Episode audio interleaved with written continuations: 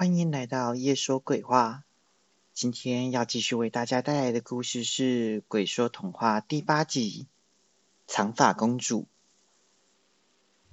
最后，子荣终于只剩下触觉了。现在韩吉只能靠在子荣的手心写字沟通。在这个网络发达的世界里，在这成千上万条的搜寻结果里。竟然没有一个和子荣一样的状况。韩吉看着日渐衰老的子荣，着实是担心又不舍。现在的子荣已经完全不能下床了，一整天躺在床上，就连在一旁照顾他的韩吉也不知道子荣现在是醒着还是睡着了。自从上次子荣说完故事后，那本神秘的故事书就消失了。无论汉吉在屋里怎么找，就是不见踪影。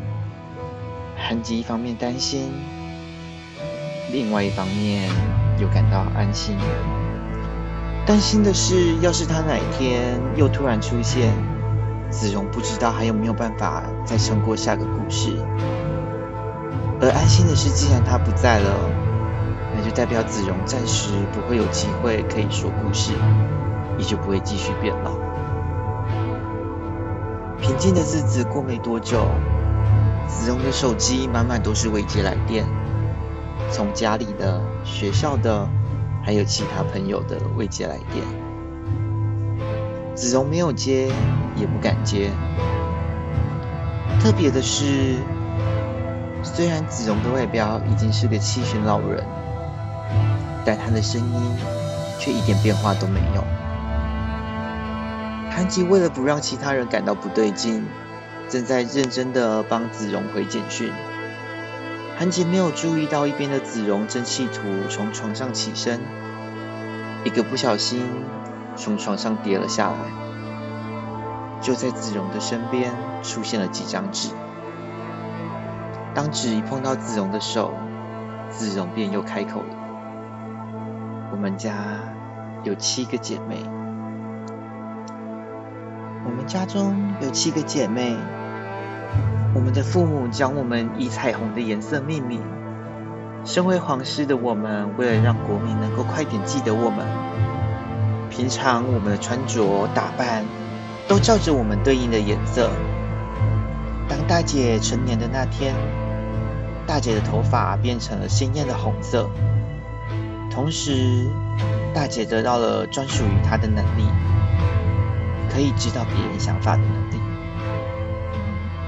同样的事情也发生在其他姐妹们的身上，可以知道别人想法的红发大姐红丝，可以快速移动的橙发二姐陈怡，可以隐去自身的黄发三姐黄颖，可以调换身体的。律法四姐绿环，可以改变他人形象的蓝法五姐蓝香，以及可以预言的电法六界电眼。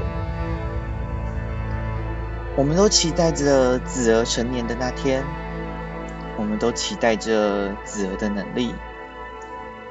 为了不让子儿感觉到不同，我们几个姐姐们决定，在子儿得到他的能力之前。我们都不使用我们的能力，这对大姐来说是个很大的挑战。不过，为了我们最爱的子儿，红丝还是很努力的控制着她的能力。也因为我们达成的协议，整个王国没有人知道我们拥有一般人所没有的能力。我们七个公主平常过着无忧无虑的生活。锦衣玉食的长大着，国民们在父王的带领之下，也都过着丰裕的日子。我们一直以为我们可以这样幸福下去，直到子儿成年的那天，整个王国都欢天喜地的迎接着子儿的生日。国民们从四处进贡他们最好的庄稼以及物资。羔羊上最细致的毛织成的衣物，最肥美的家禽和家畜们。然而，在子儿成年的那天，发生了我们意想不到的事。当天一早，我们这些姐姐们就到子儿的房门口，等着我们最心爱的小妹。然而，子儿并没有一如平常的早起。我们从一早等到了正午，又等到了傍晚，子儿一整天都没有出房门。我们担心的向父王说着我们的疑惑，父王却认为这不是什么大事，子儿只是需要一些时间来适应他的新能力，一如我们过去的日子一般。父王要我们先去休息，他和母后会负责。照顾子儿。当天夜里，我被陈怡的尖叫声惊醒。我听见黄姨叫着姐妹们锁好房门。我听见绿环低声的哭泣的声音。我躲在房里，不敢哭出声来。我不知道发生了什么事情。突然，我的房门被打开了。是子儿，是我们深爱着的妹妹。子儿的头上留着长长的紫发，一如我们所预期的一样，子儿得到了她的能力。虽然我不知道她的能力是什么，我感觉到一股力量将我拉到床底下。我听到黄颖的声音，她要我别说话。他告诉我子儿疯了。告诉我子儿想要所有人的能力。他告诉我陈颖那头长发被子儿无情的剪下，然后陈颖就失去了他的能力。接着我听见红丝求饶的声音，他求子儿饶过他。但我只听见子儿高高在上的声音，那不是我认识的子，她不是我所深爱的那个妹妹。我听见剪刀的声音，接着看见黄影出现在我的房间里，手中拿着她长长的黄发，她把头发披在我身上，我身体的颜色淡了许多。因为我得到了黄影的能力。正当我以为黄影是来救我的时候，我听见了黄影的尖叫声。他像是不知道发生了什么事情一样，跑出房门的时候，刚好遇见了子儿。子儿问着黄影：“他那美丽的黄发去了哪里？”黄影哭着说：“他不知道。”接着，我看见兰香。和子儿说话，我看见兰香加入了紫儿的阵营。我看见身披着黄衣长发的红丝在城堡中四处移动。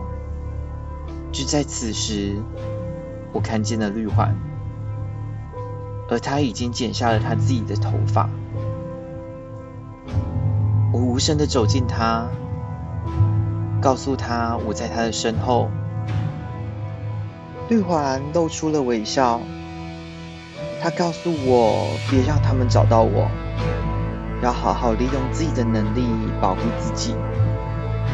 接着，他把他绿色的长发交付给我，还说会帮我拖住子儿，让我趁机逃走。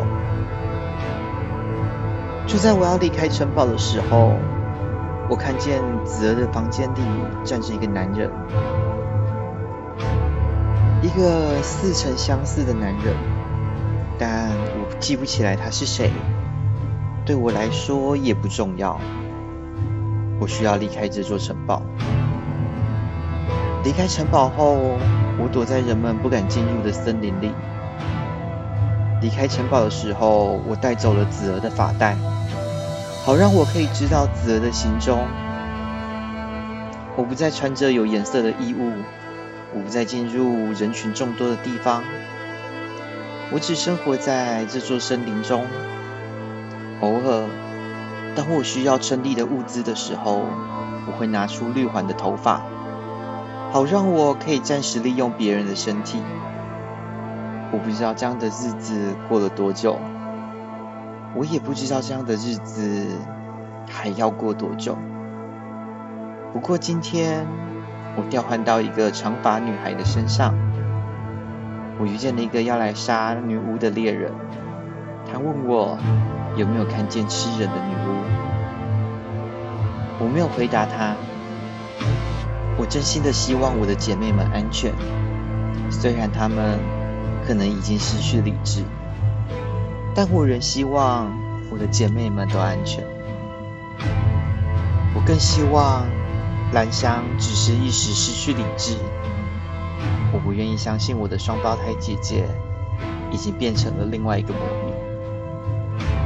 我可以看见我们的未来，我知道在将来我会一直和兰香在一起，因为我看见了只有我们的未来。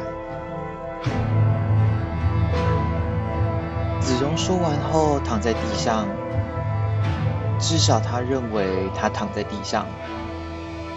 韩吉试着在子荣的手上写字，但子荣却一点反应都没有。